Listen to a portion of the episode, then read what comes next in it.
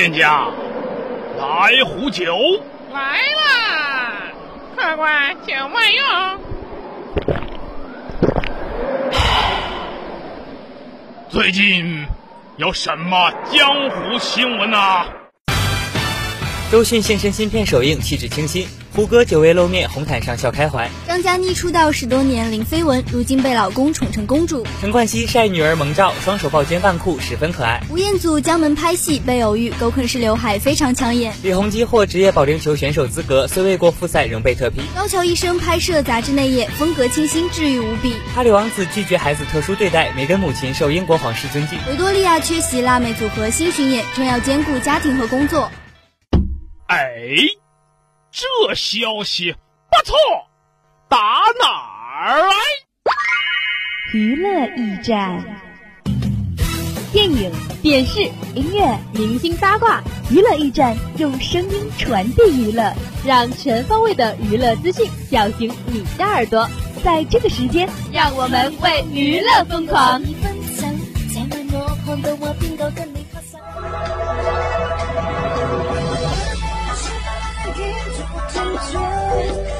娱乐驿站，一样的新闻，不一样的娱乐，一样的周三，不一样的快乐。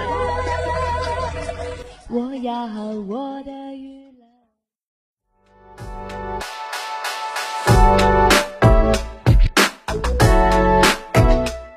Hello，各位音柱下以及收音机前的听众朋友们，你们好呀！我是子木，这里是每周三下午的娱乐驿站。Hello，各位听众，我是锦鲤。最近这天气可真是大起大落，今天短袖，明天秋裤，真的搞不懂这是什么温度变化。作为一个江苏人，这该死的天气我也是很难接受。一天降温十几度，冷了几天又突然升温了，我是大不理解了。而且现在昼夜温差太大了，周围的人纷纷中招，都感冒了。各位友友们要注意保暖，别着凉啊！温差只是苦恼的一部分，真正致命的是困啊！秋天一到，天气渐冷，精神不振，我感觉老想睡觉。春困夏乏，秋短冬眠，这一年四季，你总归是想睡觉的。非无困也，乃时也，运也，命也。别整什么文言文，谁听得懂啊？脱口而出，脱口而出，临场反应罢了。哟，可真有你的！但我也只是困，不会上课睡觉的。困了就喝咖啡强打精神，黑咖无奶不加糖。黑咖什么都不加，不会很苦吗？苦，但更能让自己精神，横扫困倦，做回自己。我还是比较喜欢喝甜的东西，比如芋泥波波奶茶。不要芋泥，不要奶茶，只要波波。我奶茶只喝三分糖或者无糖，可乐只喝无糖的，只能说低碳健康生活。你是懂无糖的，你这是为了减肥吗？确实，如此严格的饮食规律，只能说是自律吧。啊，对对对，那有什么成效吗？目前没有，但我相信，只要我坚持不懈，就肯定会有收获的。拿什么收获？有人想疯狂星期四，我不说是谁。你不拆台了，生气了，听众朋友们，下面让我们一起进入今天的娱乐抢先听吧。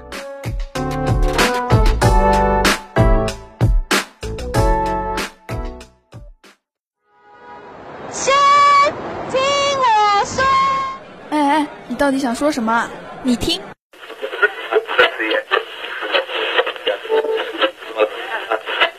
欢迎来到娱乐抢先听。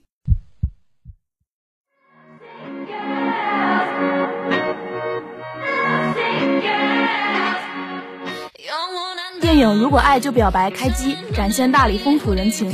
据媒体报道，电影《如果爱就表白》二零二二年十月六日在大理罗泉半岛举行开机仪式。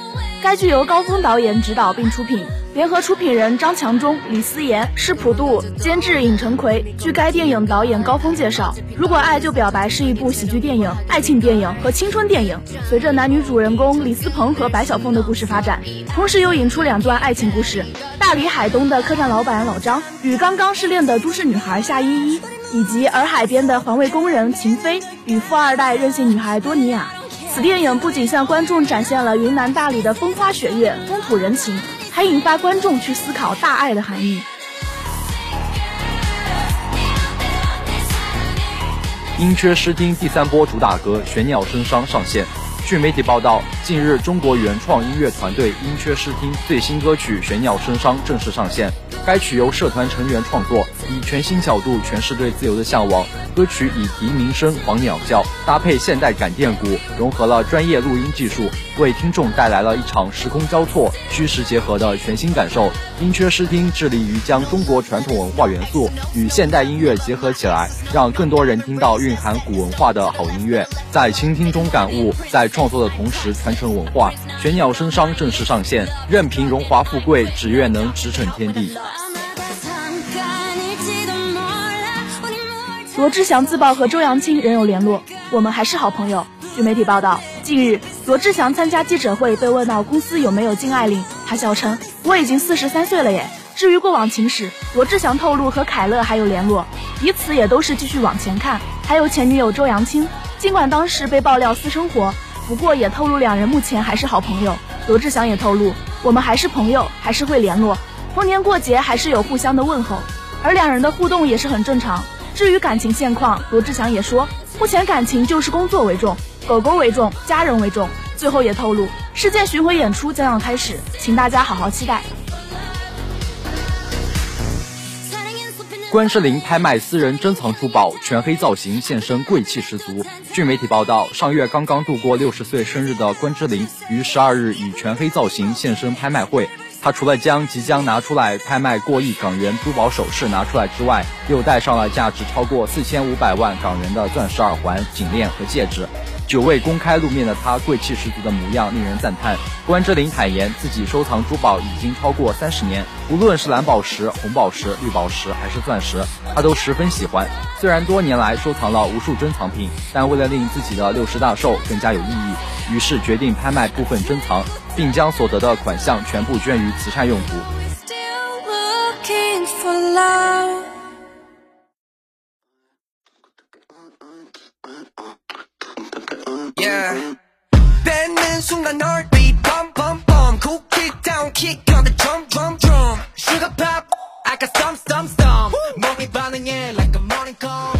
人猿泰山将拍新版电影，迎合二十一世纪观众审美。据媒体报道。著名的人猿泰山故事将拍新版电影，索尼影业最新拿下了原作小说的翻拍权，将打造符合二十一世纪观众审美的新编。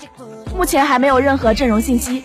泰山的故事被多次影视化，为观众所熟知。一个孤儿人类男孩在丛林中被猿猴养大，此后他爱上了人类女子简，因此离开了丛林，结了婚，去了英国。而在那里，泰山见证了所谓的文明是多么野蛮。他最后回到了非洲，展开了新的冒险。而距今最近的一版泰山大制作翻拍是亚历山大·斯卡斯加德、马格特·罗比主演的2016年华纳电影《泰山归来：丛林冒险》，票房口碑均惨淡。与爱共舞发布预告，聚焦惠特尼·休斯顿生平。据媒体报道，已故天后歌手惠特尼·休斯顿的传记片《与爱共舞》发布预告，天籁之声登场。我的梦想是唱出我所想，活出我所想。纳奥米·阿基饰演休斯顿，摩西·英格拉姆饰演休斯顿的长期助理兼创意总监罗宾·克劳福德。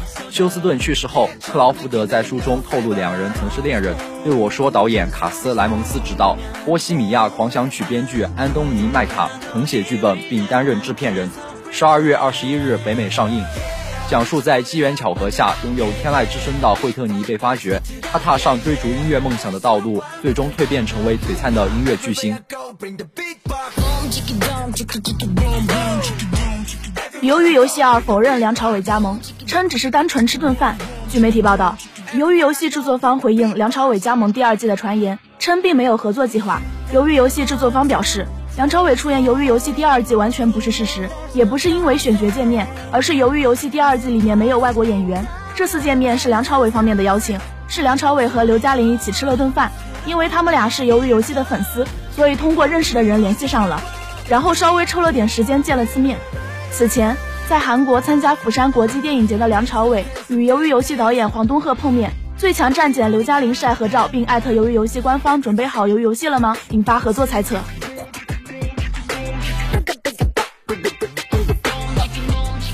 艰难编舞惹争议，Vata 否认抄袭，称来源于自己灵感。据媒体报道，十月十四日，韩国综艺《街头男战士》Vata 回应编舞抄袭争议，称动作是自己想到的，否认抄袭 Atis 编舞。Vata 表示，第一次听音乐时，我想起了荒野，直观地描述了骑摩托车或马登场的样子，制作了 Inter 舞蹈。所以从开始到启动动作，下肢用力踢，再到下车，都有相关的起承转合动作。我认为和当前做对比的舞蹈动作衔接以及想要表达的内容完全不同。此前，Atis 成员郑有荣在公演中做 copy 的手势动作，间接的表达了对街头男战士编舞剽窃的不满。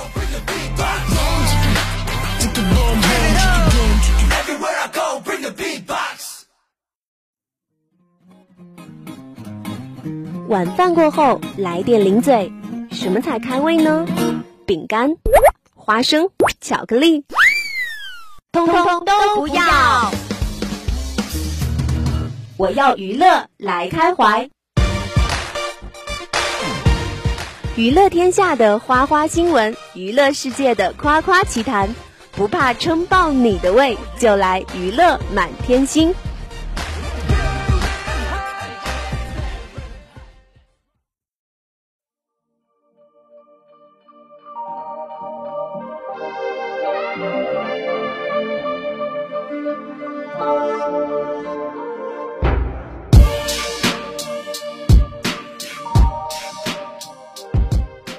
欢迎回来，这里是娱乐满天星，我是锦鲤，我是子墨。不行，我最近看了一部剧，一定要好好说说。我愿称它为二零二二年最离谱、最离奇的悬疑刑侦剧。哦，哪部剧？说来听听。罚罪。我真的搞不懂这编剧写剧本的时候是不是喝了，选择了弹幕最多的写法。哎，快说说，别吊胃口了。第一个点，剧中的大反派赵家在昌武一手遮天，而赵家之所以能有这么高的地位，全凭背后的五十四把保护伞。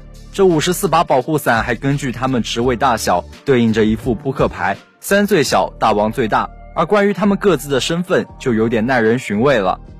嗯。这感觉很有意思啊！扑克牌大小对应保护伞大小，嗯，很有新意。确实，这也是这部剧最吸引我的地方。我很喜欢这个设定。从一开始暴露的黑桃沟刑侦支队长李伯东，到之后红桃 Q 滨江省昌武市公安局副局长肖正邦，黑桃尖是昌武市的市秘书长庆成林，到最后的小王是退休的省政协副主席郑广天。这确实有些离谱啊！感觉这一个市上上下下没几个好人啊，确实如此。李伯东、肖正邦，还有我没讲的张秋风，基本剧中出现的男主直系领导全是卧底。嗯，这一个警察局没有一个好人。是的，当男主觉得警局有卧底的时候，我真的不知道该怎么说了。好消息，男主角意识到了有卧底，向上级反映。坏消息，上级都是卧底。这已经超越了离谱的范畴，有点猎奇了。警局管理层没有一个好人，怎么查案？不太合理。没错，所以基本查案查着查着，证人就死了，或者就是出现了替死鬼。男主查个案件，上司给压力，同事是内应，外界来阻扰，家人是猪队友，一整个就是无语了。为什么一部剧里面全是卧底啊？只能说真的敢拍，如此恶劣而且黑暗的场面是少有的。我上一次看到还是扫黑风暴，男主的顶头上司公安局局长等人为了阻止他的调查，构陷他，导致他身陷囹圄，那种无助感真的太难受了。如果罚罪仅仅到这里，我还是能够接受的，但编剧真的太懂得一波三折了。他又给观众整了个大的。没错，当最终 BOSS 赵鹏超一直不肯伤害男主，他的父亲和哥哥们难以理解的时候。他终于道出了真相，男主长征是他同父同母的弟弟。什么意思？男主是大反派的弟弟？他一直调查的是他本家，他是想把他的血亲送进监狱？没错，就是这个意思。这样的反转真的太 amazing 了，我只能说是大水冲了龙王庙，都是一家人。但终究是道不同不相为谋，警察和黑社会是没办法成为一家人的。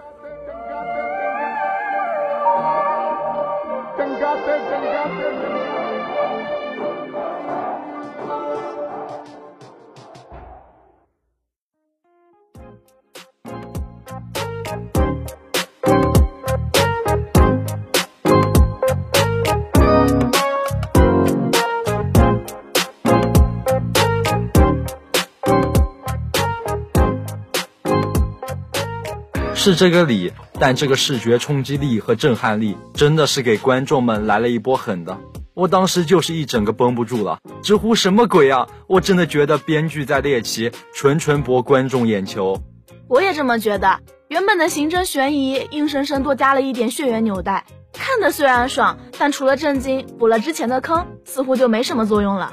没错，我也觉得这一处它并不出彩，但这整部剧也是根据真实事件改编的，尺度很大，虽然有些离谱，但胜在它一波三折的剧情，有些纰漏和剧情不连贯性，但由于它删减了八集的内容，也情有可原，马马虎虎给它个七分吧，不是我评的哈，是豆瓣上面讲的，误冲误冲，笑死了，刚感觉很有深度的样子就破功了。